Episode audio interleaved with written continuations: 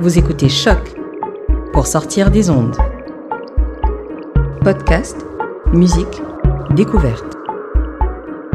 Sur choc.ca.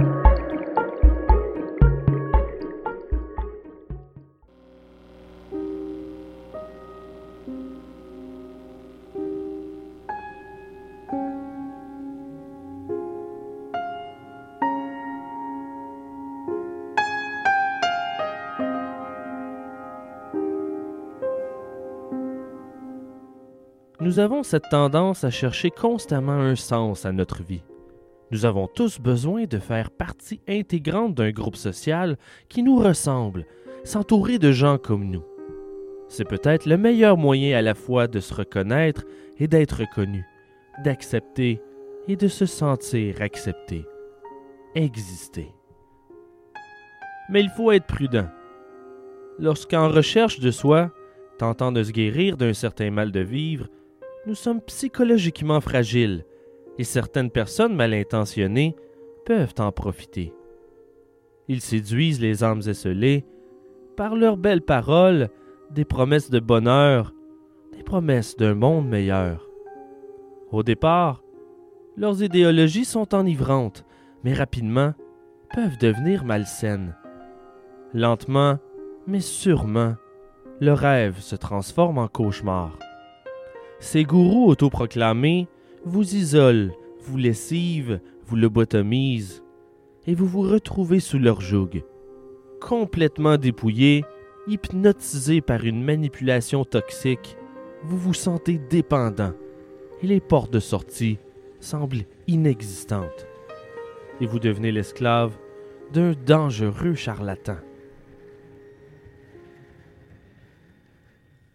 Je suis Simon Predge et vous écoutez Ars Moriendi.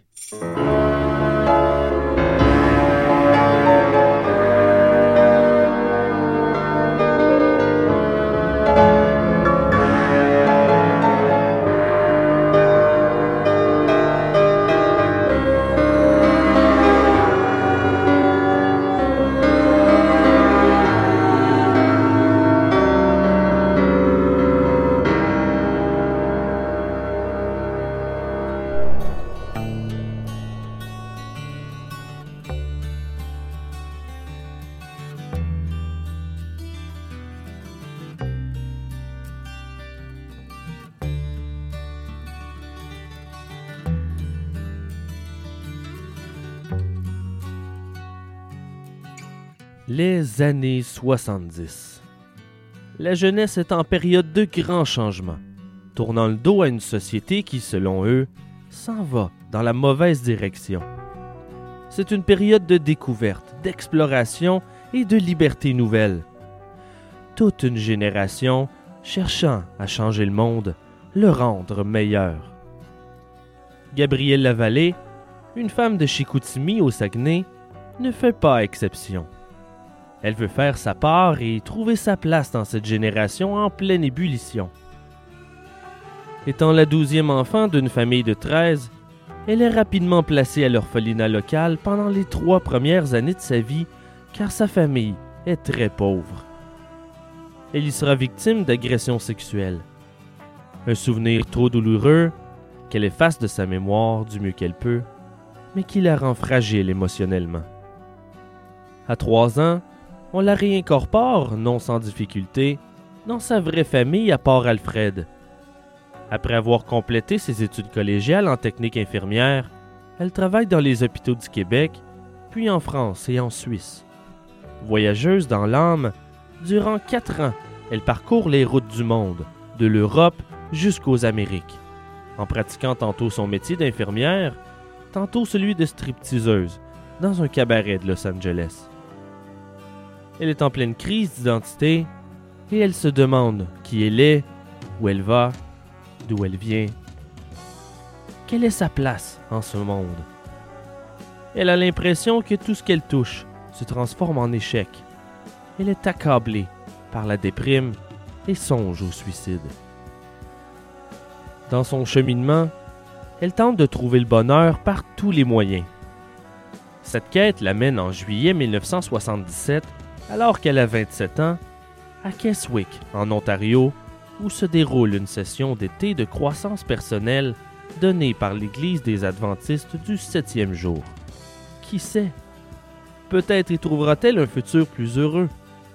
C'est là qu'il y rencontre Roch Thériault, guide spirituel de cette nouvelle Église en formation.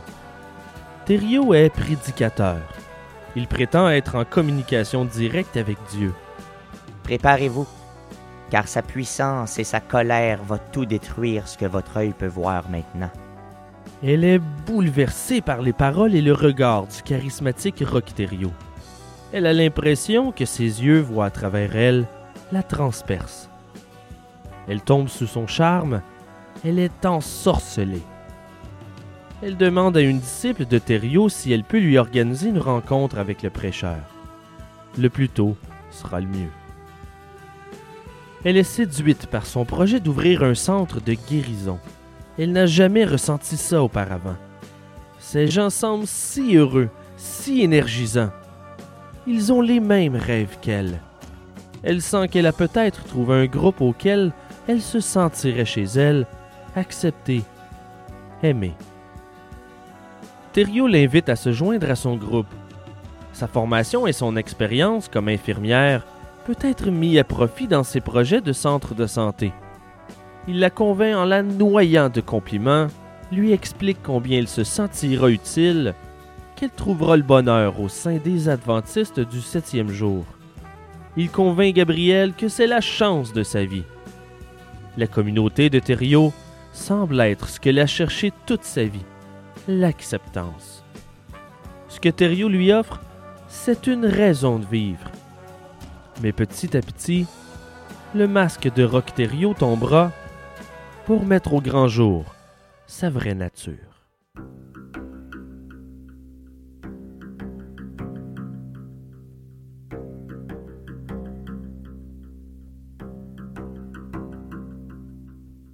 Enfant d'une relation incestueuse entre son grand-père et sa mère, la vie de Thériault débute dans la honte.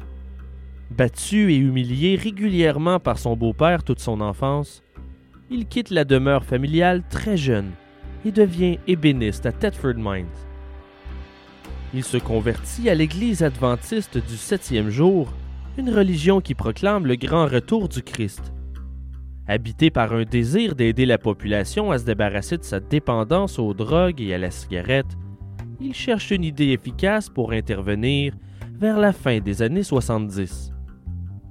Il décide d'offrir des conférences sur la santé aux fumeurs partout au Québec.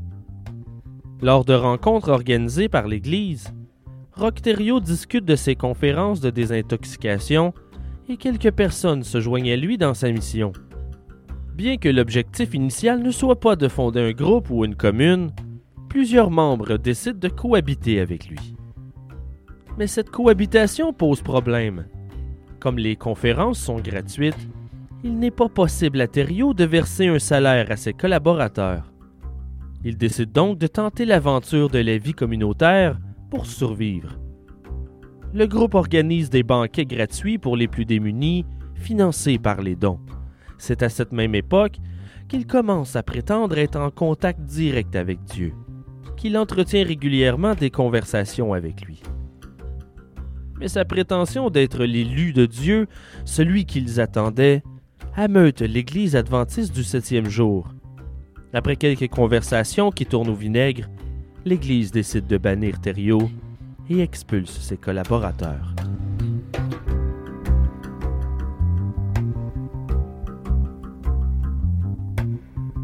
Malgré cette crise, les membres continuent à offrir leurs services dans différentes régions du Québec.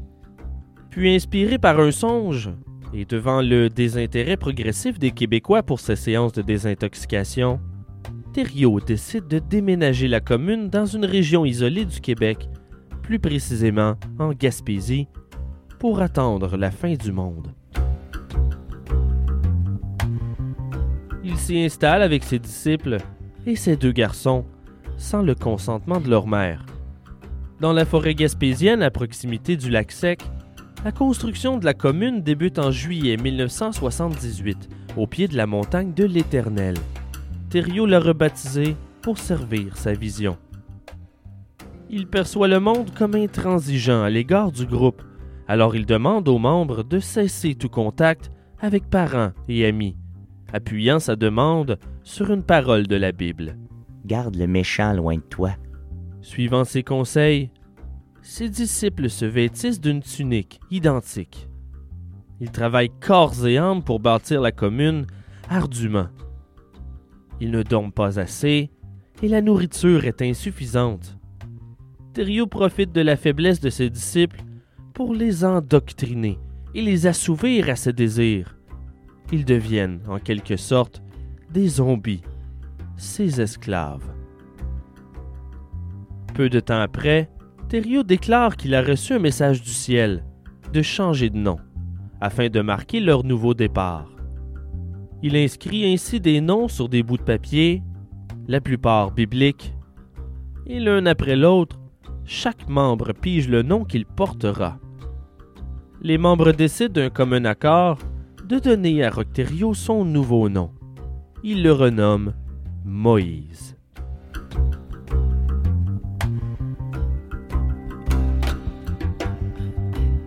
Il annonce finalement la date de la fin du monde. Selon les messages qu'il prétend avoir reçus de Dieu, elle aura lieu le 19 février 1979. Mais à la date fatidique, rien ne se produit. Pour expliquer cette erreur, il dit que bien que Dieu lui ait indiqué cette date, rien n'était certain. Il explique qu'une seconde dans la vie de Dieu peut être 40 ans de vie sur Terre et vice-versa. Alors il est probable que ces calculs aient été faussés. Mais il s'assure aussi que les membres se sentent coupables de ce manquement. Tout est de leur faute. Ils ne sont pas assez obéissants vers lui, le représentant de Dieu. Le temps de grâce est prolongé, mais dorénavant ils devront faire tout ce qu'il leur demande, sans répliquer.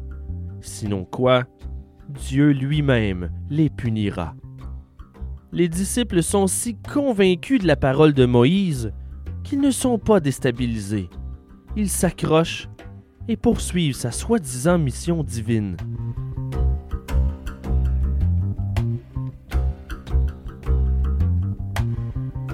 Au départ, les gens des environs ont une réelle sympathie pour le groupe. Ils rendent visite à la communauté et Moïse se plaint constamment pour qu'on les prenne en pitié et qu'on leur amène de la nourriture. C'est grâce en grande partie à ces dons que le groupe réussit à survivre. Moïse adore aussi l'attention que lui donnent les médias. Il est flatté et s'enfle la tête. Il croit duper les journalistes et y parvient à l'occasion. Au printemps 1979, les disciples agrandissent leur installation, défrichent et cultivent un potager. Tout cela sur des terres publiques. La secte squatte. Le gouvernement provincial veut les chasser et multiplie les amendes qui atteignent plus de 120 000 dollars. Ils peuvent mettre des amendes tant qu'ils voudront, puis des papiers tant qu'ils voudront. Nous autres, le poids, il faut bien ça.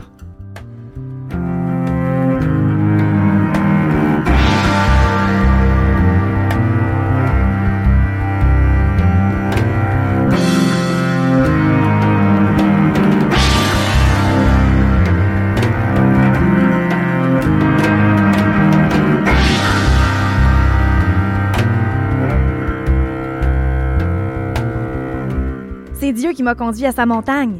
Je fais sa volonté et je sais que sa volonté, c'est que je reste ici. Les parents d'une des disciples, Chantal Labrie, obtiennent un mandat de la cour pour la forcer à subir un examen psychiatrique. Moi, je leur ai dit à la Sûreté du Québec Vous vous levez contre Dieu, la justice de Dieu.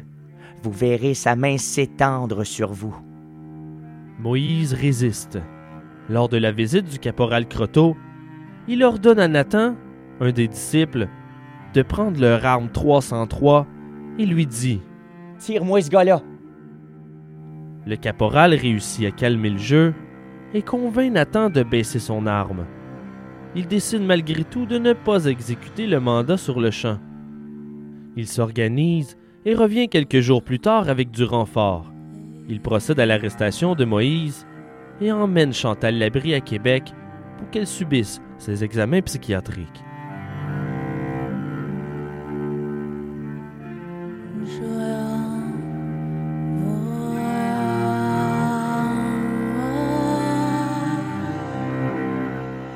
Après sa comparution pour obstruction à la justice, Moïse rencontre lui aussi les psychiatres qui le jugent saint d'esprit. Il est condamné et reçoit une sanction que le juge suspend. À son retour à la commune, le 27 avril 1979, il sombre dans l'alcool. Il s'en procure grâce à un nouveau revenu, l'aide sociale. La descente aux enfers s'accélère il devient de plus en plus violent et machiavélique.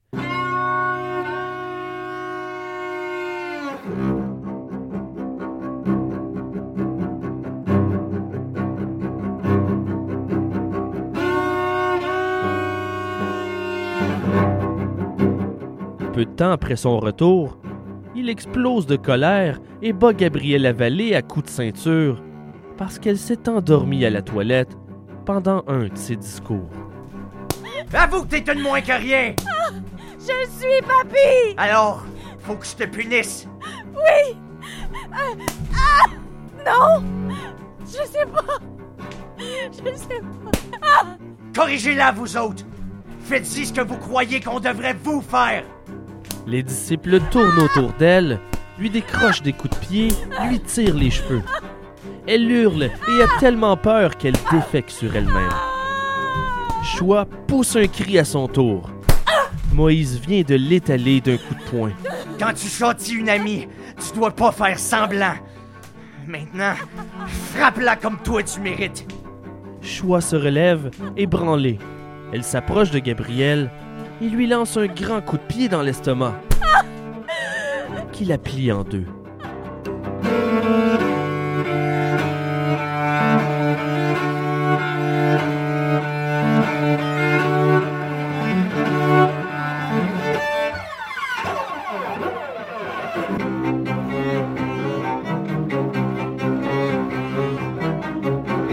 Après cet incident, les actes de violence deviennent de plus en plus fréquents. Les membres participent même aux séances de correction. Jacques Giguère, dit Nathan, survit notamment à une attaque au couteau. La lame évite les organes vitaux de justesse. Ils sont soumis aux pires sévices. Moïse les frappe avec un marteau, les suspend au plafond par les bras, leur arrache les cheveux un par un il défèque sur eux. Il force une disciple à briser sa propre jambe avec une masse, une autre à s'asseoir sur le poêle allumé, ou à se tirer mutuellement dans l'épaule avec une arme à feu, et les force à manger des excréments et des souris mortes. Moïse se croit de plus en plus comme tout-puissant. Il croit même posséder des dons de chaman et de guérisseur. Il commence à imposer des traitements aux membres malades il procède, par exemple, à un lavement intestinal au vin chaud pour guérir les faiblesses d'un disciple. Selon Moïse, pour se purifier de leurs péchés, leur sang doit couler pour se régénérer, et pour ce faire, ils doivent être violentés. Il les attache nus à un arbre et les fouette régulièrement. Et les enfants n'y échappent pas. Il arrive qu'il les tient au-dessus du feu à certaines occasions, à d'autres, il en attache un à un arbre en clouant ses vêtements et demande aux autres enfants de lui lancer des pierres. Durant une séance de punition, il demande à deux membres de sortir nus à l'extérieur durant l'hiver. Mais papy, on gèle dehors, on va tomber malade. Et Moïse leur répond qu'ils ne tomberont malades que s'ils le décident, que rien ne se produira sans son aval qui n'est que le désir de Dieu.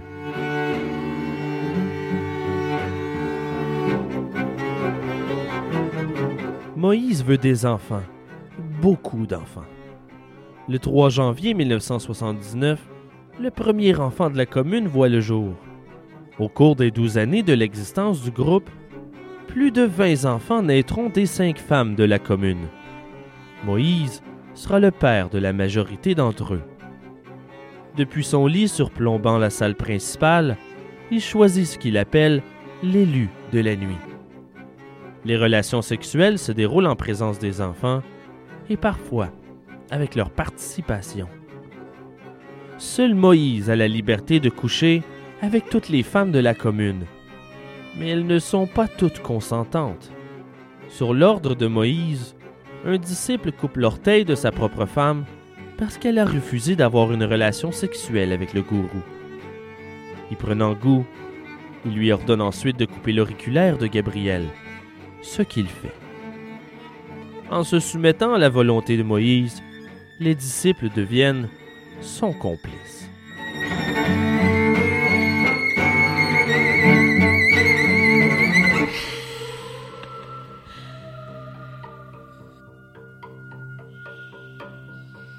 Mais à l'extérieur de la commune, la population n'y voit que du feu. D'ailleurs, les médecins de l'hôpital psychiatrique où Moïse a subi un examen lui envoient un patient souffrant de troubles mentaux en 1981 pour qu'il récupère dans son jardin d'Éden. Il croit qu'un retour à la terre lui fera le plus grand bien. Moïse le met en charge des enfants. Mais le 21 mars, un des poupons qu'il doit surveiller, Samuel, ne cesse de pleurer. Il pleure si longtemps et avec une telle force que l'homme, renommé Guivir par les disciples, perd patience et rue de coups de poing l'enfant sur la tête pour qu'il arrête. Il le bat jusqu'au coma. Quand Moïse découvre la scène, il décide de le guérir lui-même. Il injecte une poire d'alcool à friction dans l'estomac du poupon et procède à une excision partielle du prépuce de l'enfant. Deux jours plus tard, l'enfant meurt de l'intoxication à l'alcool à friction. Il l'incinère le lendemain dans un vieux baril sur la commune. Pour sa punition, le disciple Guivir se fait castrer par Moïse. Il réussit par la suite à s'enfuir et révèle tout à la police.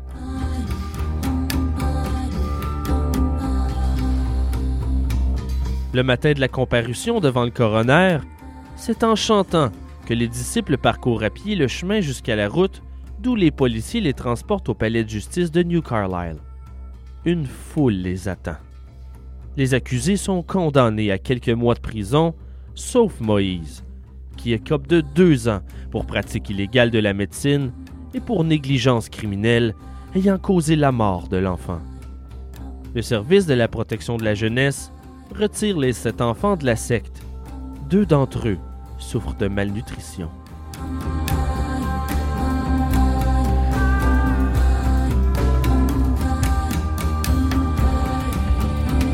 En décembre 1982, la Cour émet un avis d'éviction et les disciples qui y vivent toujours sont chassés. Les autorités mettent feu à leurs installations. Le brasier efface toute trace de leur passage en moins de trois heures. Mais la secte refuse de disparaître. Le faux prophète attend son heure pour sévir à nouveau.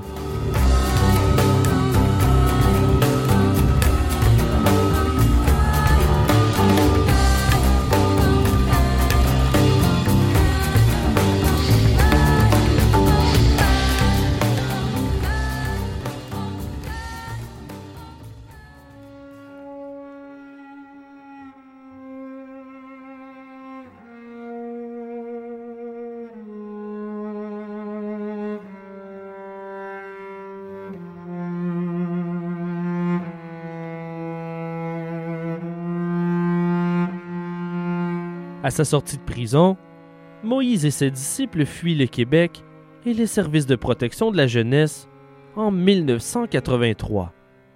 Il n'a purgé que 17 mois de prison. Avec ses douze disciples, il s'installe en forêt près de Burnt River, au nord de Toronto. Ils gagnent leur vie en vendant leur artisanat et du pain et des pâtisseries qu'ils vendent au porte-à-porte la population locale ne se doute de rien.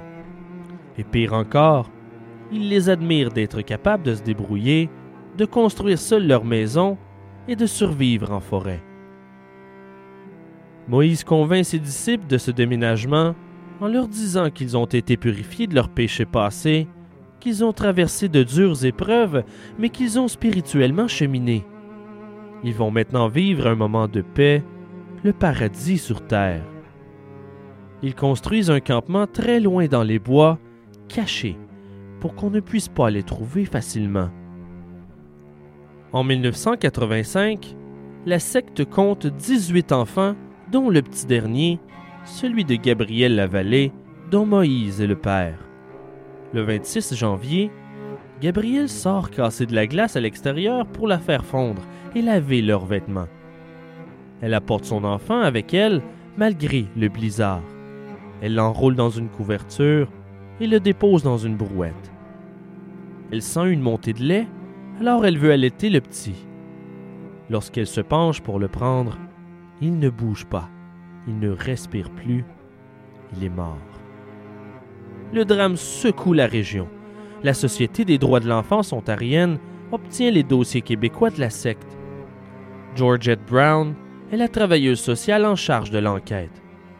Elle constate que les enfants sont mal nourris et leurs regards sont vides, presque absents. Elle a du mal à croire le calme des enfants autour de la table lors de sa première visite. Elle doute pour leur sécurité et multiplie ses visites, même si l'autopsie prétend que c'est le syndrome de la mort subite qui a emporté l'enfant de Gabriel.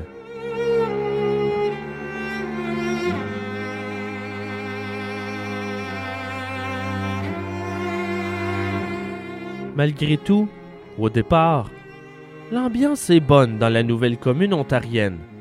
Mais rapidement, Moïse recommence à boire et ses colères reprennent de plus belle. Le 5 novembre 1988, Moïse arrache huit dents à Gabriel pour la punir de la diminution des ventes de pâtisserie. Après cet événement, Gabriel s'enfuit, mais retourne dans le groupe quelques jours plus tard. Il arrache aussi les dents d'une autre disciple et brûle au chalumeau le dos d'une autre. Il les bat jusqu'à ce qu'ils perdent conscience et les enfants ne sont pas épargnés. Après avoir été battu sauvagement, le fils de Moïse a peur et s'enfuit en sous-vêtements et pieds nus dans l'air glacial de la fin de l'automne. Il est intercepté par la police et leur raconte qu'il a été victime de violences et d'agressions sexuelles. La police débarque dans la commune. Le chef de police sur les lieux regarde Moïse droit dans les yeux et lui dit Jamais plus tu reverras tes enfants. Compte pas là-dessus. À la suite de cet incident, les 17 enfants nés dans la commune sont retirés du groupe et confiés à la Société de l'aide à l'enfance de l'Ontario. Ils disent aux femmes du groupe que si elles veulent revoir leurs enfants, ils doivent quitter la commune. Choisir entre leurs enfants et Moïse. Mais elles refusent toutes, préférant le groupe à leurs propres enfants. Moïse est accusé d'agression sexuelle sur plusieurs d'entre eux. Le tribunal de la famille de l'Ontario tranche. Tous les enfants seront confiés à l'adoption.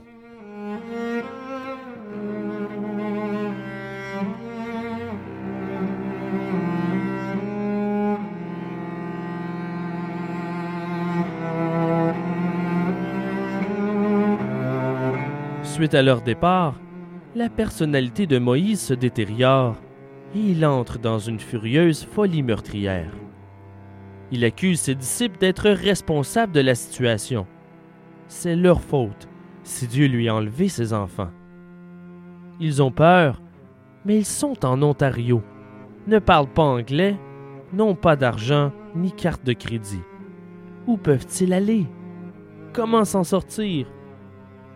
Lorsqu'il est ivre et en colère, les disciples s'enfuient, se cachent dans les bois en attendant qu'il dégrise, et reviennent immanquablement à Moïse, et les sévices recommencent.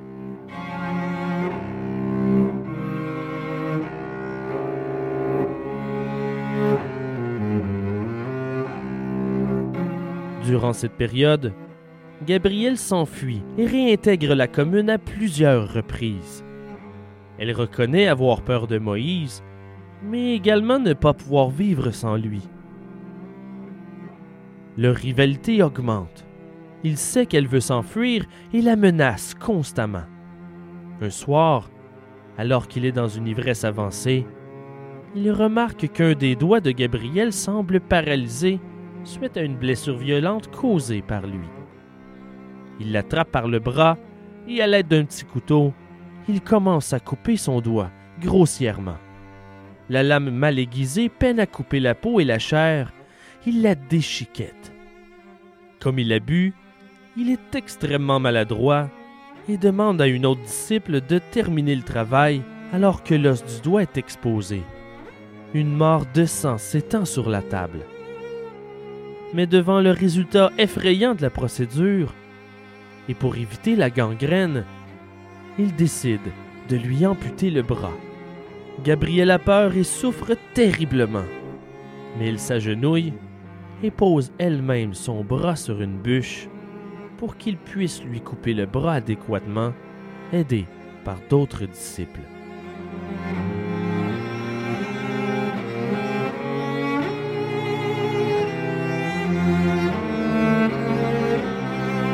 Selon les enseignements de Moïse, plus la souffrance est grande, meilleure sera votre place au ciel. La douleur est devenue synonyme d'une certaine gloire au sein de la commune. Toutefois, les disciples en ont assez. Quelques-uns s'enfuient tandis que d'autres restent à la commune pour calmer Moïse et éviter le pire. Gabriel met de côté des vêtements et attend le moment propice pour s'enfuir à son tour. Le 14 août 1990, Gabrielle s'enfuit définitivement. Elle trouve la force de courir jusqu'à la route où elle est prise en autostop. Dès son arrivée au village, elle est hospitalisée et confie à un policier les sévices qu'elle a subis.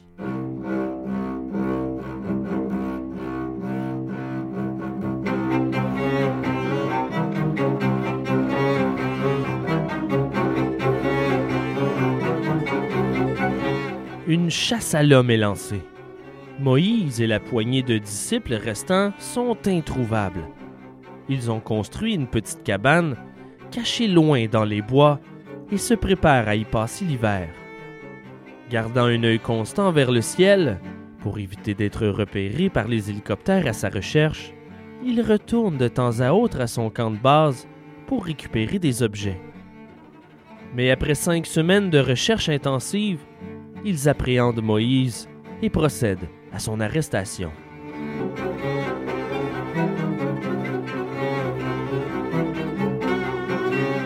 Une fois entre les mains de la police, ce n'est plus le même homme. Il est calme, repentant et prétend regretter d'avoir commis des gestes de cruauté. Devant le juge, il est déférent. Il s'excuse. Il dit qu'il était sous l'influence de l'alcool mais avoue que ça n'excuse en rien ses actes de barbarie. Il dit être coupable. Il est à des kilomètres du gourou qu'on leur a décrit. Mais bien sûr, tout ça n'est qu'une ruse.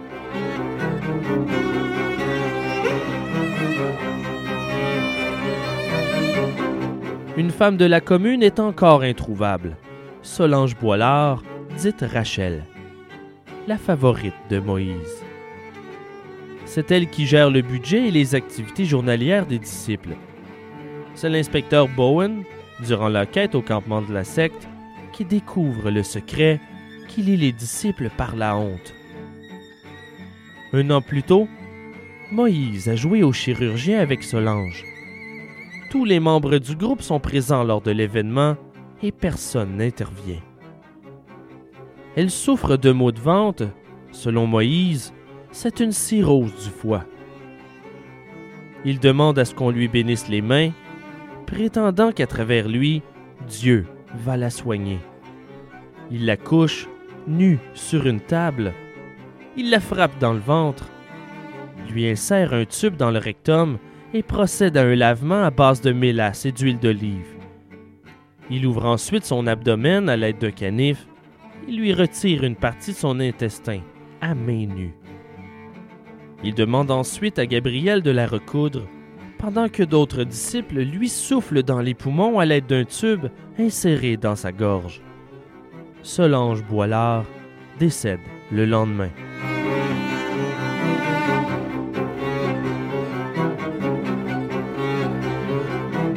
Prétendant avoir le pouvoir de résurrection, Moïse perce un trou dans le crâne de la défunte à l'aide d'une perceuse, pour ensuite éjaculer dans la cavité avant de forcer d'autres membres à faire de même. Ils enterrent le cadavre derrière la maison, mais à la demande de Moïse, ils exhument son corps à trois reprises. Acceptant mal sa mort, il embrasse la dépouille et la caresse. Moïse se fabrique aussi un collier orné d'une côte de Solange Boilard qu'il porte en permanence et augmente, selon ses dires, ses pouvoirs spirituels.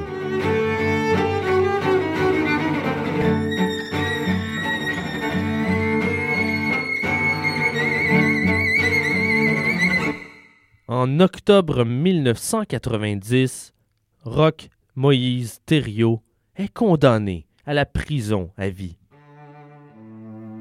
Mais trois de ses femmes lui restent fidèles et vivent à proximité pour le visiter plus fréquemment. Il est le père de 28 enfants et une de ses adeptes donne naissance à leur sixième durant sa captivité. Il est transféré dans différents pénitenciers car il est fréquemment battu par les co-détenus. Il subit des agressions constantes. Il fait une demande de libération conditionnelle le 12 juillet 2002, mais la commission refuse de le libérer en s'appuyant sur différentes évaluations psychologiques et psychiatriques pour justifier sa décision. La commission considère que Rocterio représente toujours un risque élevé pour la société.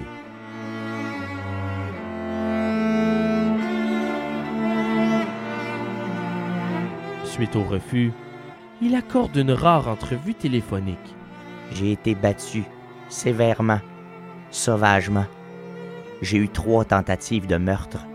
Par la suite, il précise qu'il ne désire plus obtenir de libération conditionnelle dans l'immédiat. Il craint les représailles dont il pourrait être l'objet lors de sa réinsertion dans la communauté.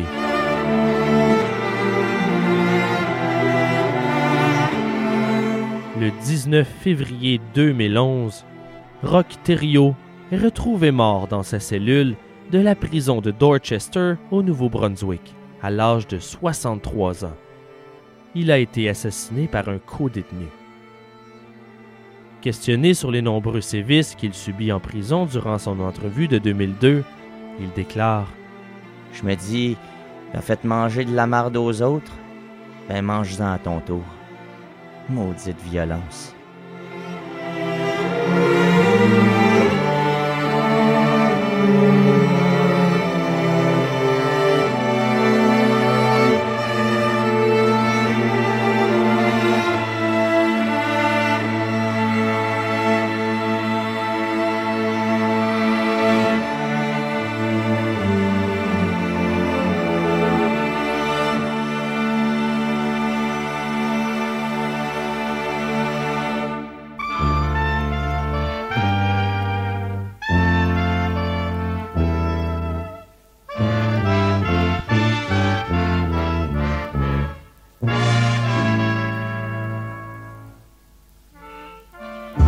C'est maintenant l'heure de la chronique nécrologique, ce bref moment de dernier hommage qui nous fait réaliser notre fragilité et ô combien nombreuses et diversifiées sont les manières de quitter ce monde.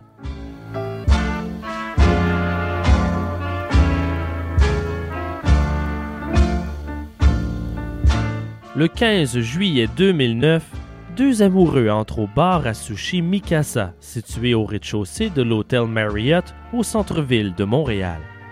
Ils ont fait une réservation, le serveur leur a déjà assigné une place. Ils insistent toutefois pour s'asseoir à la table du coin, à côté de la fenêtre. Un choix qui s'avère fatal.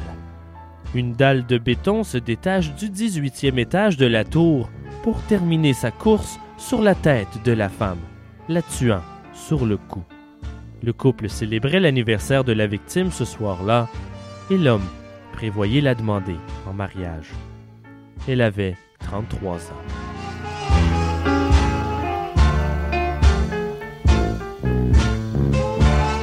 Vers minuit et demi le 24 juin 1991, durant les festivités de la fête nationale de la Saint-Jean-Baptiste sur les plaines d'Abraham à Québec, un homme s'est jeté dans l'immense feu de joie. Les témoins interrogés par les policiers ont déclaré avoir vu l'homme s'avancer à deux reprises en direction du brasier. Ses amis ont réussi à le retenir. Mais à la troisième occasion, l'individu a échappé à leur vigilance et s'est jeté dans le feu. À partir de ce moment, la foule a eu un comportement irrationnel lié à la consommation d'alcool. À deux reprises, des policiers et des ambulanciers ont tenté de s'approcher du feu pour porter assistance à la victime. Chaque fois, une pluie d'objets hétéroclites s'est abattue sur eux. La victime, connue des policiers, est demeurée une vingtaine de minutes dans les flammes. Sa compagne a désespérément tenté de pousser la foule pour laisser passer les policiers. L'homme a finalement été dégagé du brasier par des gens qu'il connaissait, mais il était déjà trop tard. Il avait 25 ans.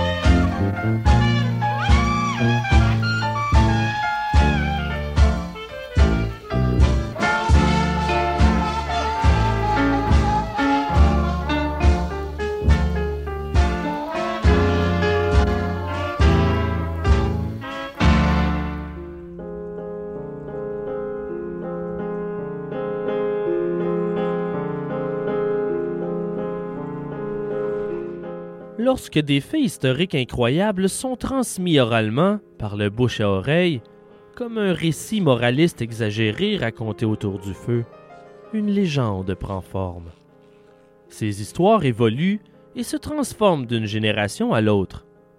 Elles deviennent fantastiques, plus grandes que nature, nourries par l'imagination populaire et l'invention poétique.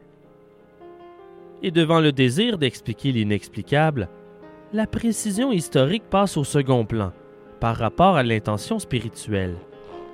Plus souvent qu'autrement, les croyances désuètes d'autrefois sont responsables de la fantaisie de ces récits car elles naissent toutes d'un événement réel, mais énigmatique, nébuleux. On attribue ensuite à ces incidents, souvent considérés comme surnaturels pour leur époque, une justification céleste, pour que tout ce grandiose mystérieux son enseignement s'imprègne dans nos mémoires. Le Québec est riche en légendes de toutes sortes, et en guise de tête de proue, plus souvent qu'autrement, le diable représente l'instigateur de ces événements incroyables. Mais plus anciennes encore sont les légendes autochtones. Elles sont nombreuses, mystiques et toutes plus fascinantes les unes que les autres.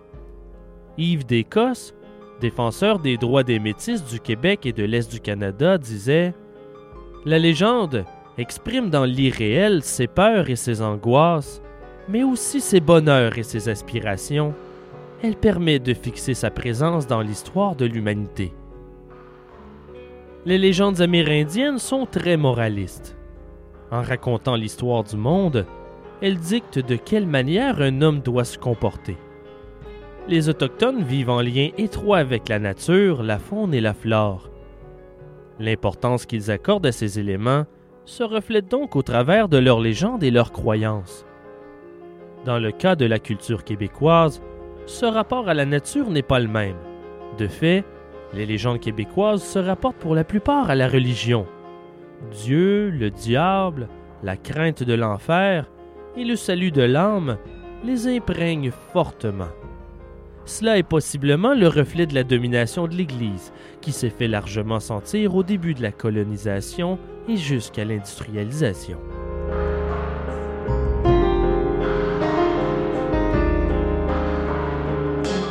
Il y a une forte rivalité entre les Hurons et les Iroquois au cours du 17e siècle. Les Hurons s'étant liés avec les Français pour le troc, ne fait qu'exacerber leurs ennemis de longue date, les Iroquois, et ils sont fréquemment attaqués par ceux-ci. Le peuple huron est d'ailleurs mis à feu et à sang en 1649. Les Hollandais et les Anglais se serviront d'eux pour plusieurs raids de guérilla sur la jeune colonie française. Les guerriers iroquois massacrent sans pitié et à plusieurs reprises les paysans de la Nouvelle-France.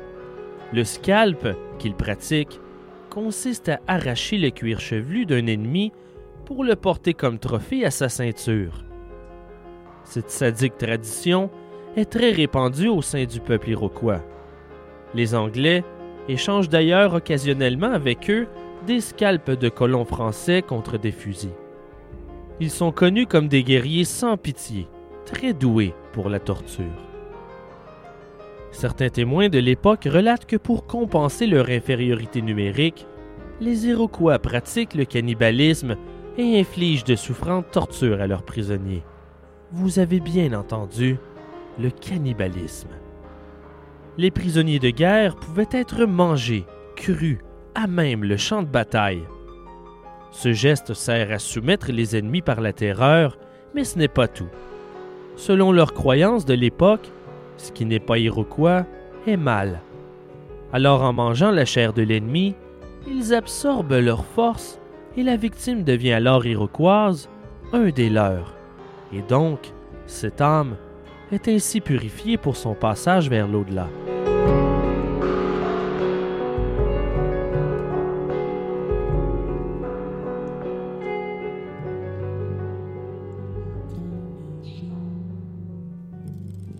Plusieurs récits démontrent la sauvagerie du peuple iroquois.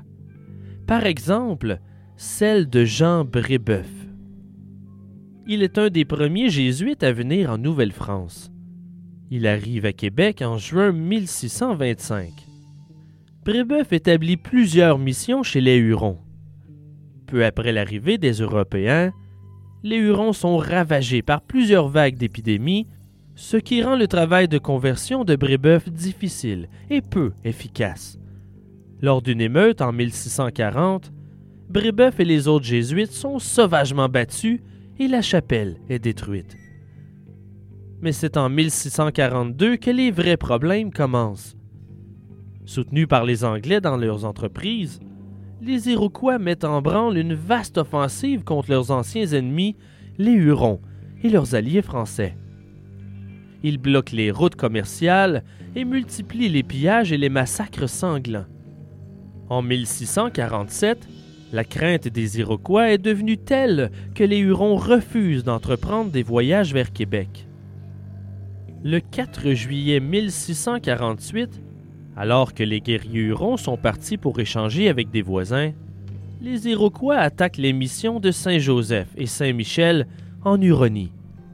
Plusieurs habitants sont massacrés, dont le père Antoine Daniel, criblé de flèches. Les Iroquois font 700 prisonniers.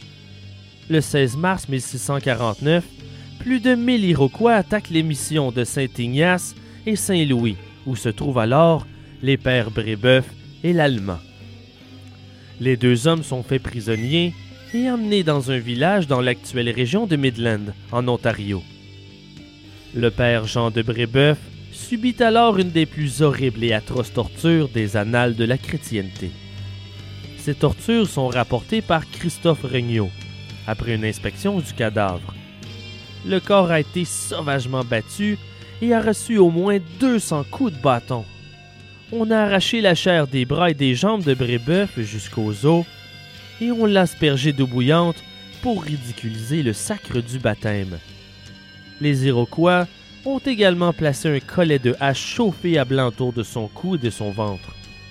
Ils lui ont arraché les lèvres parce qu'il ne cessait de parler de Dieu alors qu'il le torture. Finalement, il le scalpe et on lui arrache le cœur de la poitrine pour le dévorer.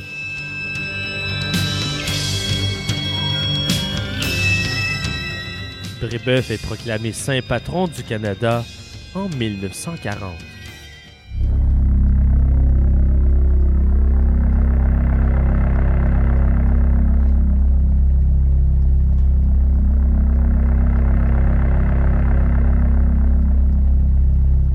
Un des témoignages méconnus du cannibalisme de guerre des Iroquois date de 1689, lors du grand massacre autochtone de l'histoire du Québec.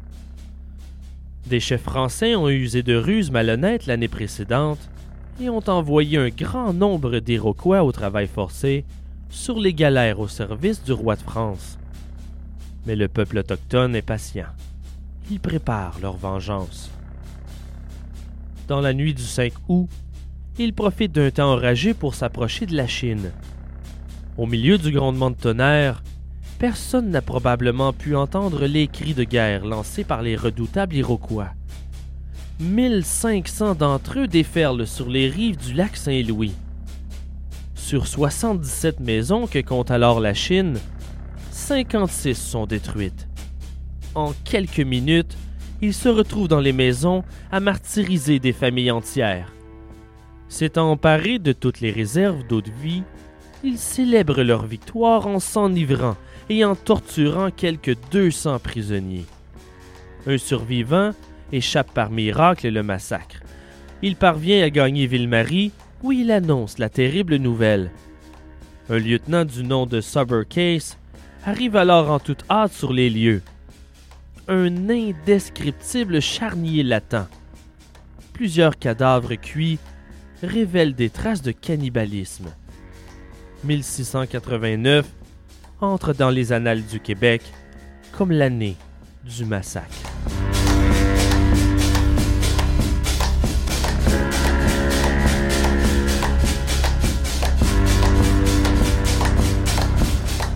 Loin d'être pratiquée de manière sauvage, cette coutume de cannibalisme de guerre est encadrée par des règles précises. La plupart des témoignages de cannibalisme chez les Iroquois nous proviennent des Jésuites et remontent au 18e siècle. Le dernier récit le mentionnant date de 1756. Toutefois, le cannibalisme de survie, en dernier recours, est à distinguer du cannibalisme rituel de guerre. Le meurtre et le cannibalisme entre Amérindiens d'une même tribu ou une même caste est rare. Selon cette tradition rituelle disparue, comme il faut tuer l'homme avant de le manger et que l'on ne doit pas tuer les siens, cela implique qu'on ne doit pas manger un membre de sa communauté. Donc le cannibalisme est limité aux ennemis vaincus sur le champ de bataille. Les prisonniers de guerre sont généralement torturés et souvent cannibalisés. Le cœur des victimes, entre autres, est donné aux jeunes hommes de la communauté et le supplicié doit parfois manger sa propre chair. Si l'on résume cette pratique rituelle, ils mangent leur peur de l'étranger.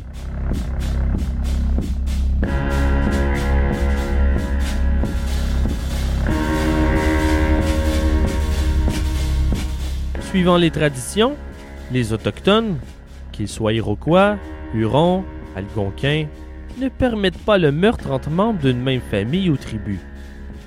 Il est normal d'avoir peur face à l'incompréhension de cet agissement sanguinaire proscrit. Selon leur point de vue, un Amérindien aux agissements interdits est forcément possédé ou aux prises avec une malédiction. Une maladie est en quelque sorte une punition causée par un acte interdit. S'éloigner de la pratique permise de cannibalisme de guerre manger son semblable, c'est-à-dire un membre de sa famille ou de sa tribu, est agir comme un monstre. Et comme la vérité est souvent mal interprétée ou difficile à accepter, le cannibalisme interdit donne rapidement naissance à une légende, celle du Wendigo.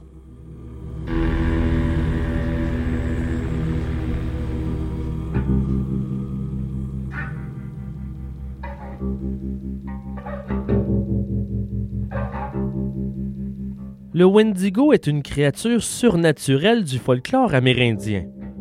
Il est le plus souvent décrit comme un monstre anthropophage ou comme un esprit maléfique possédant les humains et les rendant cannibales. Le terme Wendigo est une retranscription phonétique du nom algonquin. Il connaît cependant de nombreuses variantes selon les orthographes choisies et les dialectes. Wendigo ou Windigo chez les Ojibwe, Witiko ou Witigo chez les Cris, et j'en passe. Les descriptions du Wendigo sont très variables selon les tribus et les conteurs. La plupart des légendes et histoires orales dépeignent le Wendigo comme un monstre hantant les bois, en particulier en hiver, à la recherche d'humains égarés. L'écrivain et conteur Ojibwe Basil Johnston décrit ainsi le Wendigo. Le Wendigo était décharné jusqu'à l'émaciation. Sa peau desséchée collait à ses os, prêt à traverser sa peau, son teint gris cendré comme un mort et ses yeux enfoncés profondément dans leurs orbites. Le Wendigo ressemble à un squelette émacié récemment déterré hors de sa tombe. S'il a des lèvres, celles-ci sont rongées et en sang, impur et souffrant de suppuration de ses chairs. Le Wendigo dégage une inquiétante et étrange odeur de pourriture et de décomposition, de mort et de corruption. D'autres descriptions présentent plutôt le Wendigo comme un monstre fait de glace ou ayant au minimum un cœur de glace. La présence du Wendigo peut être signalée par un froid soudain et un vent mordant. D'autres histoires affirment que le cri du Wendigo est si terrible qu'il étourdit ou paralyse les personnes qui l'entendent, les laissant à sa merci sans possibilité de s'enfuir. La présence même du Wendigo passe pour être tellement nauséabonde qu'il chasse tout le gibier de la forêt aggravant ainsi encore le risque de famine pour les communautés amérindiennes. En certaines circonstances, un être humain peut lui-même se transformer en Wendigo. Toutefois, très nébuleuses sont les raisons pouvant pousser une personne à se métamorphoser. Il croit qu'un humain peut être possédé par l'esprit du Wendigo suite à un rêve marquant, l'isolement en forêt durant une longue période ou une malédiction envoyée par le chaman d'un clan ennemi. Une fois possédée par le Wendigo, la personne souffre de fièvre, de perte d'appétit, de dépression, puis elle développe une insatiable envie de chair humaine. Elle devient agressive vis-à-vis de ses congénères. Au bout d'un certain temps, elle peut éventuellement se métamorphoser pour prendre la forme d'un véritable Wendigo.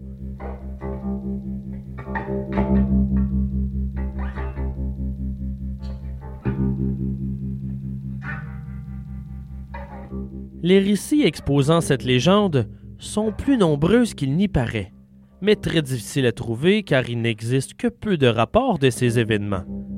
Mais grâce à une recherche intensive à travers des documents et rapports de missionnaires du 16e siècle, ou peut-être seulement par une chance incroyable, nous avons pu mettre la main sur plusieurs témoignages insolites qui m'ont donné froid dans le dos. En voici quelques-uns.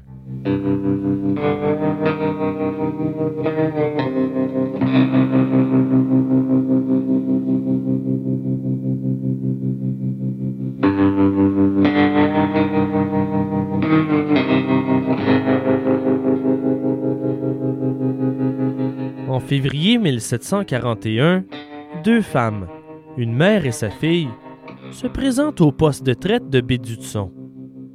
Elles arrivent dans un état pitoyable, affamées, et racontent une tragique histoire. Toutes deux résident avec le mari de la fille et les trois enfants de celle-ci. L'homme est un chasseur d'oies et en janvier, la situation familiale est devenue très précaire. Le chasseur a alors tué le plus jeune enfant et l'a mangé. Quatre jours plus tard, il tue son autre fils âgé de 12 ans et le dévore à son tour.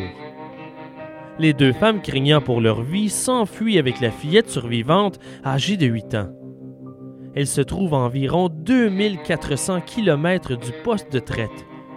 Mais l'homme les poursuit, les rejoint après trois jours et tente de s'emparer de la fillette. Devant la résistance des deux femmes, il étrangle l'enfant dans les bras de sa mère. Il s'en prend ensuite à son épouse, mais les deux femmes parviennent à le tuer d'un coup de hache sur la tête. Elles enterrent sur place l'homme et l'enfant. Après 16 jours de route, elles parviennent au poste, ayant survécu de carcasses abandonnées par les loups. Les employés du poste de traite sont stupéfiés, car le gibier est abondant à ce moment et l'homme avait avec lui suffisamment de munitions pour les besoins de la chasse. Les femmes déclarent que celui-ci refusait de chasser et n'avait plus qu'une idée fixe tuer et manger les membres de sa propre famille.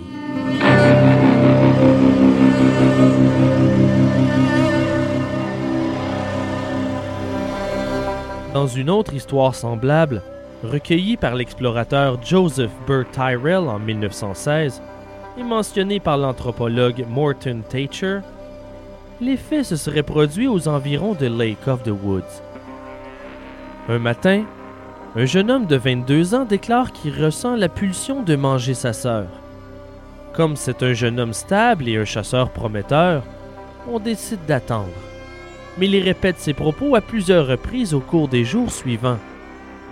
Ses parents tentent de le raisonner, mais il ne répond pas à leurs arguments. Sa sœur et son mari quittent les lieux pour un autre camp. Son comportement reste calme et paisible, mais il répète avoir besoin de manger de la chair humaine. Un conseil est convoqué et il est déclaré que le jeune homme est possédé par un esprit mauvais appelé Witigo. Son père est rabroué pour avoir tardé à demander l'aide d'un guérisseur. Maintenant, il est trop tard. Le jeune homme ne s'oppose pas à la sentence de mort prononcée contre lui, et son père doit procéder à son exécution pour contourner la loi de revanche. Elle exigerait une vengeance de la part de la famille envers quiconque tuerait l'un de leurs membres. Le jeune homme est étranglé avec une corde et son corps est brûlé jusqu'à ce qu'il soit entièrement réduit en cendres, dans le but d'éviter qu'il ne revienne, sous quelque forme que ce soit, après sa mort.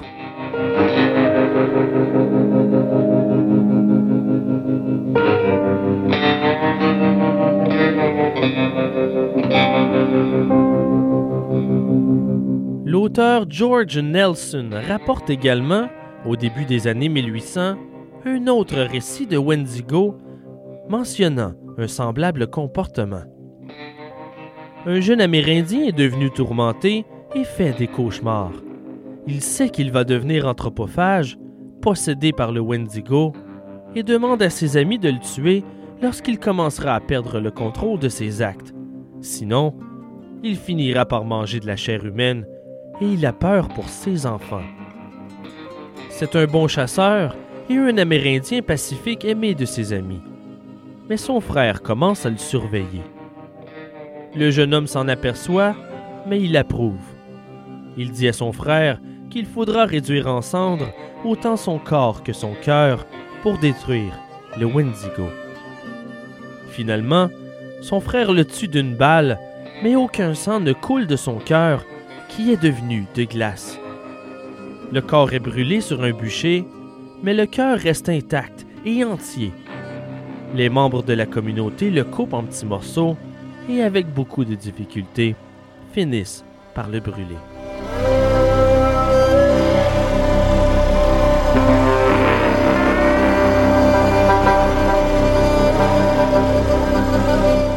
Dans un rapport archéologique de 1903, il est rapporté que pendant l'hiver 1898 et 1899, une bande de trappeurs campe à Bald Hill, sur la Smoky River, à environ 120 km de Little Slave Lake. Au printemps de 1899, plusieurs membres de la bande sont malades, dont Moustooz, qui a convaincu les autres qu'il est en train de devenir Wendigo. Il déclare qu'une fois la possession accomplie, il tuerait ses enfants et tous les autres, à moins que ses amis ne le tuent avant.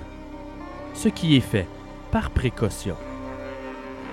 Une enquête est instituée concernant ce meurtre et plusieurs témoins sont entendus. Le premier jugement a lieu à Fort Saskatchewan, puis à Edmonton. Les témoins rapportent les propos meurtriers tenus par Moustooz et qu'il a tenté de mordre ceux qui se sont emparés de lui. Son comportement changeait, il semblait pris de folie meurtrière et avait menacé tous les gens de son entourage. Certaines médecines ont été tentées, en vain. Un témoin dit que les yeux de l'homme ne se reposaient jamais et bougeaient tout le temps. Après avoir entendu tous les témoins et après quatre heures de délibération, un verdict de non-culpabilité est rendu pour l'un des accusés nommé Payou et un autre accusé, Napai Souci, est déclaré coupable d'homicide involontaire.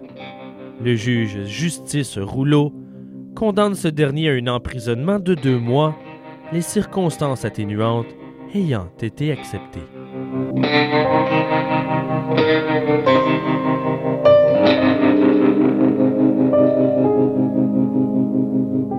Dans son livre L'art et la philosophie des Indiens de l'Amérique du Nord en 1926, Hartley Burr Alexander rapporte ce récit troublant. À ce moment, la famine règne chez les Amérindiens. Un jeune sort des bois indiquant avoir laissé sa famille derrière lui car ils étaient incapables de poursuivre leur marche. L'apparence de ce jeune est effrayante. Bientôt d'autres Amérindiens viennent dire craindre qu'il ait dévoré toute sa famille. Le jeune dément ses affirmations, mais son attitude reste suspecte. Les Amérindiens refont donc son trajet et trouvent des restes humains, dont une main rôtie près du feu, ainsi que des intestins. Mis devant ces faits, il admet son comportement cannibale et avoue avoir tué son oncle, sa tante et leurs quatre enfants. Son oncle ayant raté plusieurs gibiers, aurait dit que c'était le désir du grand esprit qu'il décède et avait demandé qu'on le tue et le mange. La femme a refusé, mais le jeune homme et l'un des fils de la famille ont exécuté cette tâche pour ensuite tuer les autres enfants. Ils ont laissé derrière eux la femme trop faible et en cours de route, le jeune Amérindien aurait tué son compagnon. Ce sont ces restes qui ont été retrouvés. On constate que le jeune ne mange rien avec goût, qu'il est indifférent à ce qui l'entoure et fixe ses yeux sur les enfants en disant Comme ils sont gras. Les Amérindiens, inquiets pour leurs enfants, l'ont tué le jour suivant.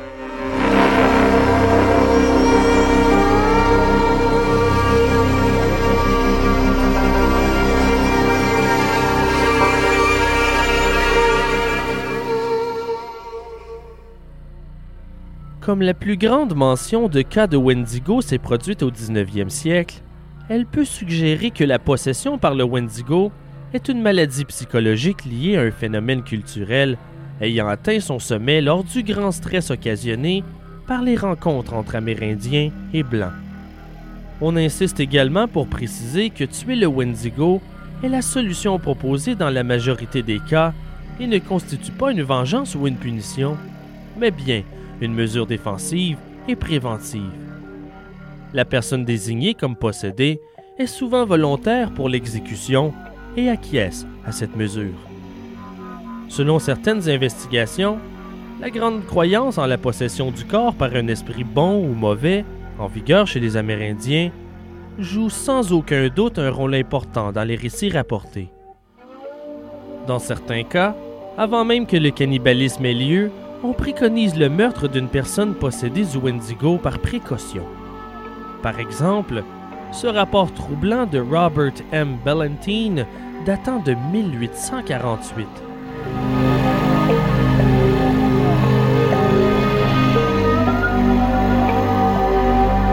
Un Wendigo avait capturé un garçon indien, mais il le trouvait trop mince et ne le mangea pas tout de suite.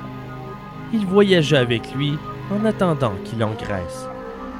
Il coupait l'enfant sur la main pour vérifier s'il était assez gras, mais c'était insuffisant. Ils voyagèrent encore et encore. Un jour, ils arrivèrent près d'un village amérindien et le Wendigo envoya le garçon y chercher quelque chose à manger. Le jeune raconta aux villageois ce qui lui arrivait et montra sa main coupée pour montrer où le Wendigo surveillait le gras. Tous entendirent ensuite le Wendigo appeler le garçon.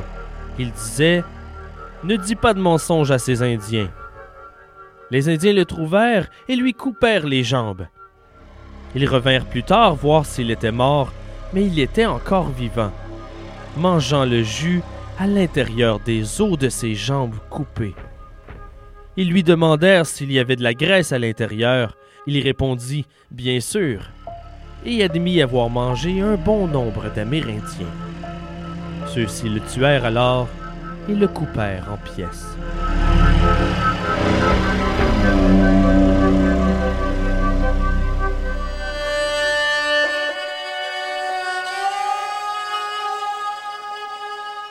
La plus célèbre histoire de possession par le Wendigo est sans l'ombre d'un doute celle d'un Amérindien cri, connu comme coureur rapide une traduction de Kakisi Kuchin. Né en Alberta, Coureur rapide est un Amérindien ordinaire, mais apprécié au sein de la communauté des. Il est père de six enfants, guide pour la police montée du Nord-Ouest et un trappeur imposant dépassant 1 mètre 80. Mais avec le temps, il développe un goût pour le whisky, possiblement parce qu'il a perdu ses habiletés à chasser et prendre soin de sa famille. Il devient vite alcoolique et colérique. C'est un fauteur de troubles, alors il perd son emploi de guide et il est mis à la porte de son clan à cause de ses tendances violentes.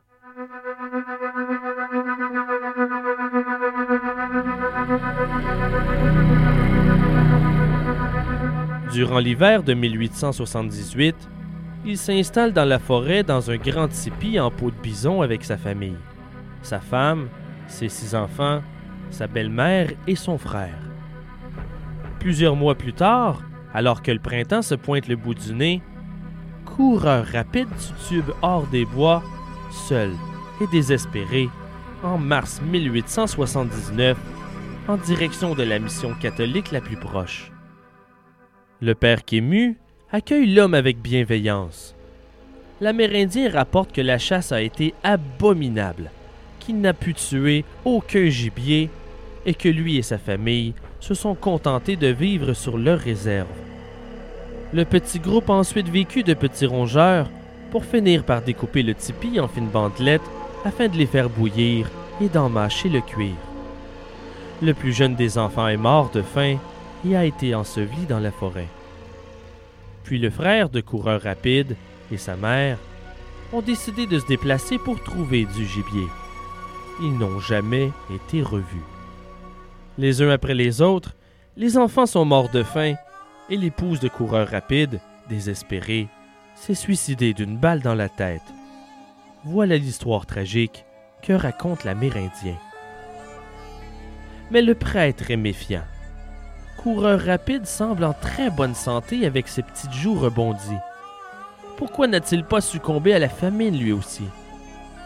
De plus, la grande majorité des cris de la région ont eu une chasse fructueuse tout l'hiver, racontant à qui veut bien l'entendre que le gibier était abondant. Néanmoins, le prêtre accepte de l'héberger à l'émission, pour un temps.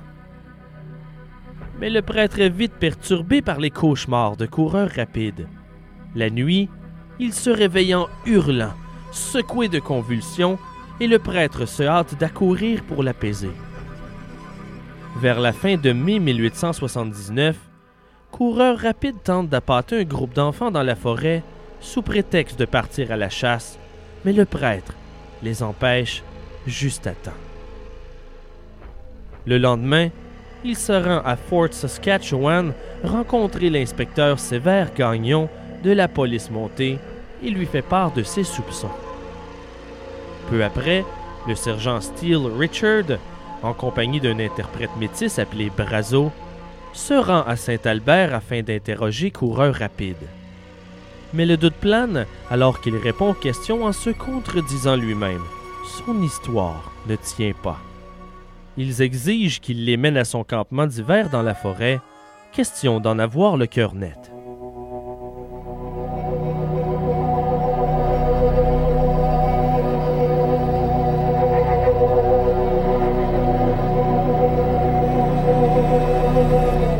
Le 4 juin, l'inspecteur Gagnon quitte le fort en compagnie de l'interprète Brazo et d'une escorte de gendarmes. Coureur rapide perd rapidement sa bonne humeur habituelle et se montre de plus en plus renfermé, entêté et nerveux. À deux reprises, il réussit à s'échapper, mais est rattrapé.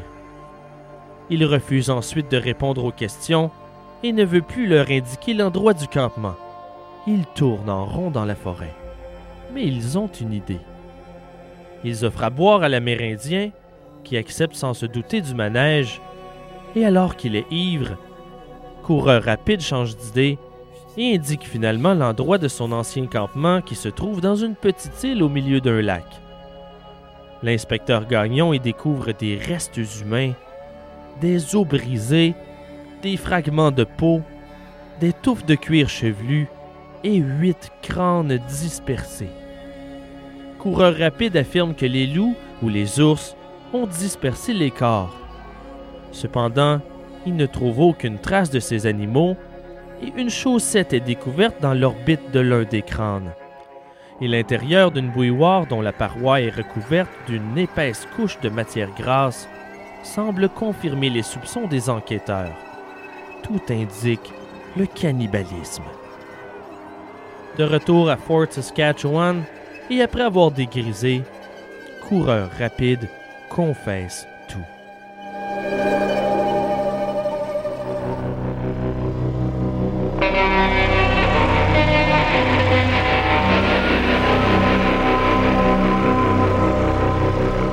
Au départ, il est vrai que le gibier est abondant, mais en février, ils ont vidé toutes les réserves et la faim les tenaille. Selon ses dires, le Wendigo prit alors possession de lui et dans une colère qu'il peine à décrire, il tue les membres de sa famille. Certains par balle, d'autres en les battant avec un bâton, d'autres sont poignardés. La scène est une vraie boucherie. Il partage la chair des membres de sa famille avec un de ses fils, trop épuisé par la faim pour réagir au carnage qui s'est déroulé sous ses yeux. Mais il subit le même sort, quelques jours plus tard, et meurt des mains de coureurs rapides pour être à son tour dévoré.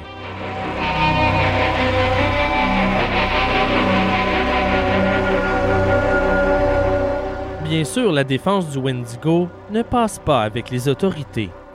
Son procès débute en 1879 et le jury ne croit en rien ces histoires surnaturelles de possession d'esprits démoniaques. Après 20 minutes de délibération, il condamne l'Amérindien à la peine de mort.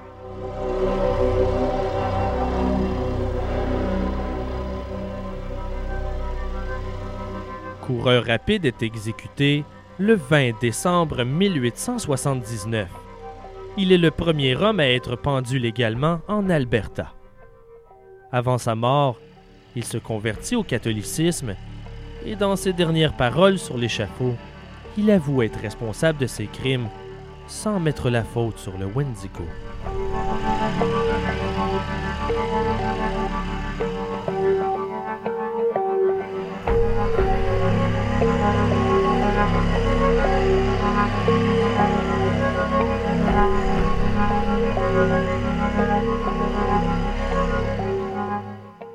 Un détail important semble relier chacune de ces sombres histoires, la faim et l'isolement.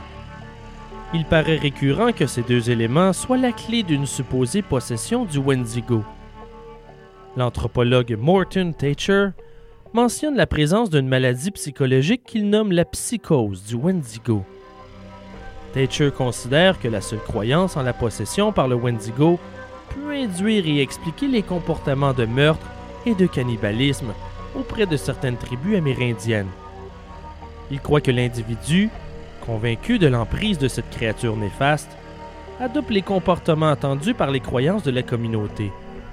Suivant les nombreuses théories, leur croyance mêlée au stress et à l'anxiété causée par une famine hivernale serait donc responsable de ce qu'ils appellent le syndrome Wendigo. Quoique difficile à prouver, on ne peut nier qu'il existe réellement une psychopathologie unique à la culture amérindienne. Leurs anxiétés sont causées par les facteurs qui menacent leur survie, les éléments naturels, la faim, le froid et la maladie. Ils croient qu'elles sont causées par des démons ou des monstres de la nature. Ces peurs ont donné naissance à la légende du Wendigo pour expliquer l'indescriptible. La légende s'est ensuite transformée en une pathologie bien réelle. Tel un conte, la légende s'est perpétuée en récit ayant pour but de renforcer le code moral et les lois de la communauté.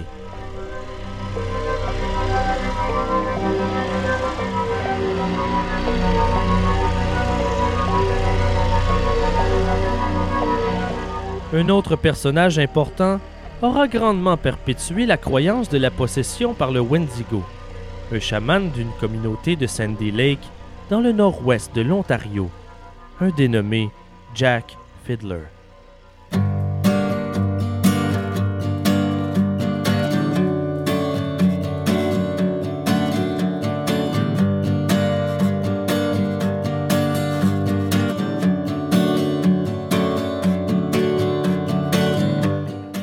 1891, à la mort de son père, un chaman réputé, il devient chef du clan et des groupes alliés voisins.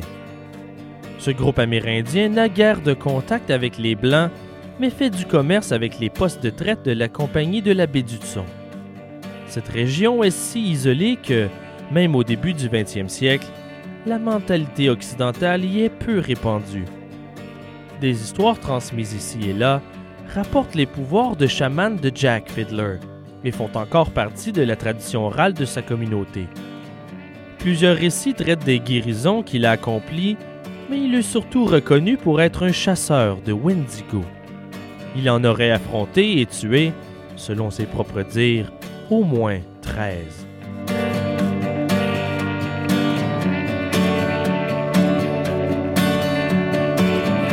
Selon les rapports, les hivers des années 1890 à 1894 sont particulièrement difficiles pour cette communauté. Les décès causés par la famine s'accumulent et pendant les longs mois d'hiver, des créatures du diable apparaissent. Le Wendigo les guette. C'est pendant son sommeil et ses rêves que Jack Fiddler trouve la force de tuer la créature au cœur de glace. Outre le démon représenté par ce personnage, le chaman doit s'occuper des personnes que l'on déclare possédées par les maléfices de la bête. Habituellement, il étrangle le possédé, puis creuse un trou pour faire brûler le corps.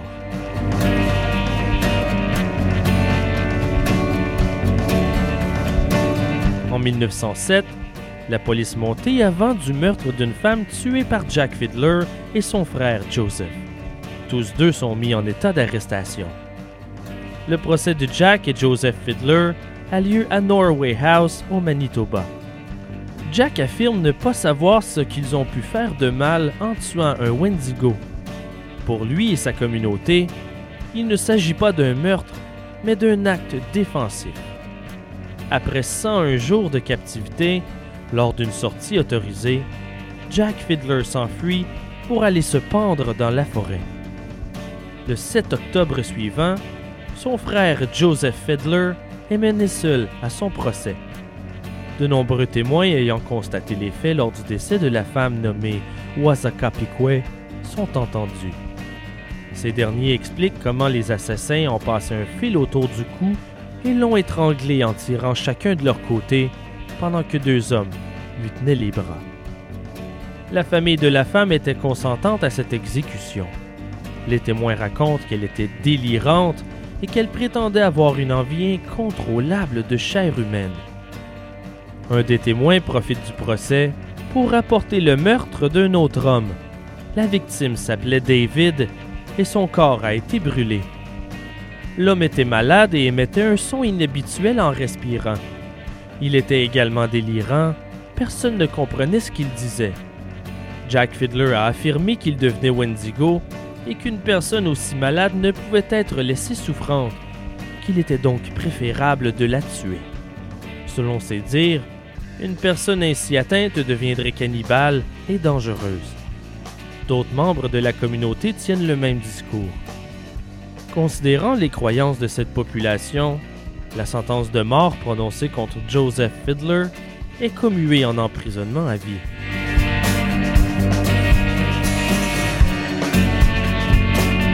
Le meurtre authentifié et les autres exécutions mentionnées démontrent la force de cette croyance du Wendigo au sein des communautés amérindiennes, alors que même les membres de la famille d'une personne dite possédée réclament sa mort comme seul remède possible.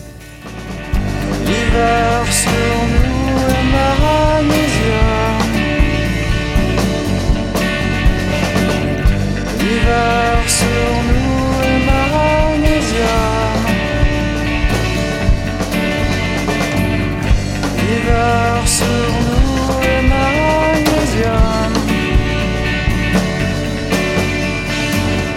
L'hiver sur nous est maranésia.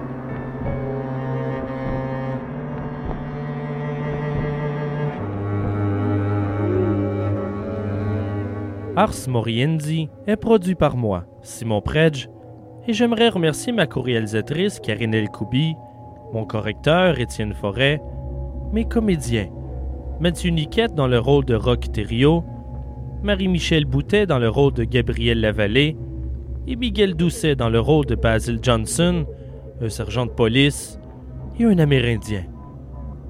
Le thème musical de l'émission est composé par Marianne Tremblay-Gosselin, Samuel Bérard et moi-même. Toute la trame sonore de l'émission d'aujourd'hui fut assurée par des gens d'ici, au Québec. Vous entendez présentement Wendigo de Loco Locas. Merci à choc.ca. Pour nous suivre, abonnez-vous à la page Facebook. N'hésitez pas à nous laisser vos commentaires. Visitez-nous aussi sur le blog au www.arsmorienzipodcast.ca. J'y partage des photos, les trames sonores, les bibliographies, et vous y trouverez cette semaine une tonne d'autres témoignages, confessions et histoires du Wendigo, en plus de la retranscription complète de la confession de coureur rapide. Merci à Martin Saint-André pour son généreux don. À la fin de la saison, les donateurs auront droit à un épisode bonus tout spécial. Merci aussi pour vos commentaires sur iTunes.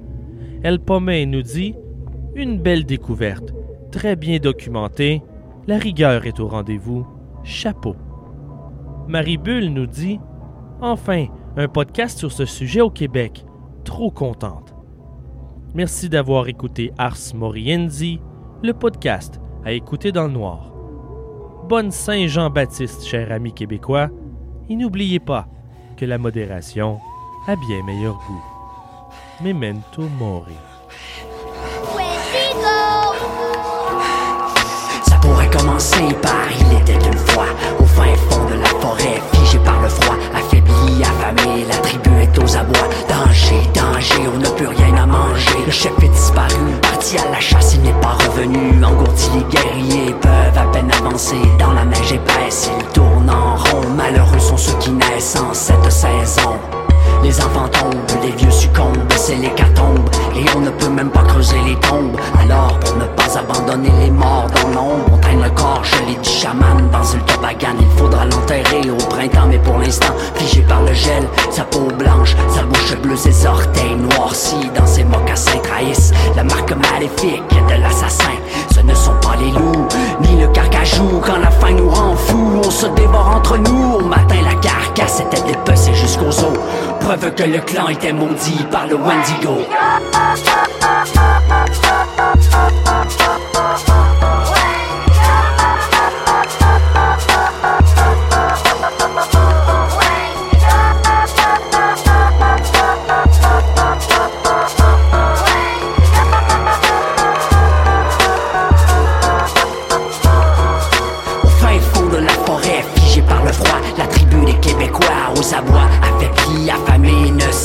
À travers les épinettes.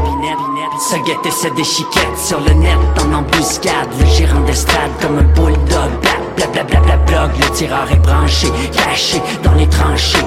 Son fiel est virtuel, mais les dégâts sont réels. Et pendant qu'on sonne à la lit sur les forums, moi j'écris un livre, un film ou un album. Si le verbe faire est un verbe qui se perd, le verbe brère est un verbe amer au sein de ma nation qui s'est dit deux fois non. On est devenu fou, on se dévore entre nous, on a remisé l'avenir au frigo tout de go. Preuve que le Québec est maudit par le Wendigo.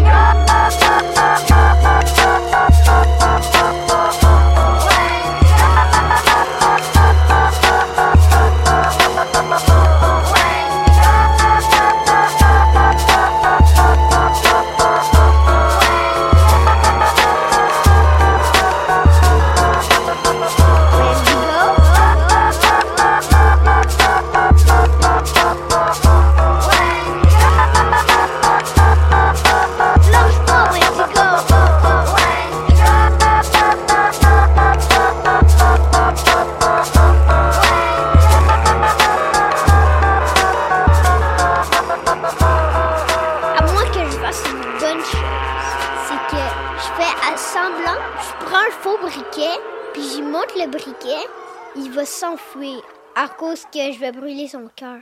Alors il veut pas mourir, alors il va s'enfuir.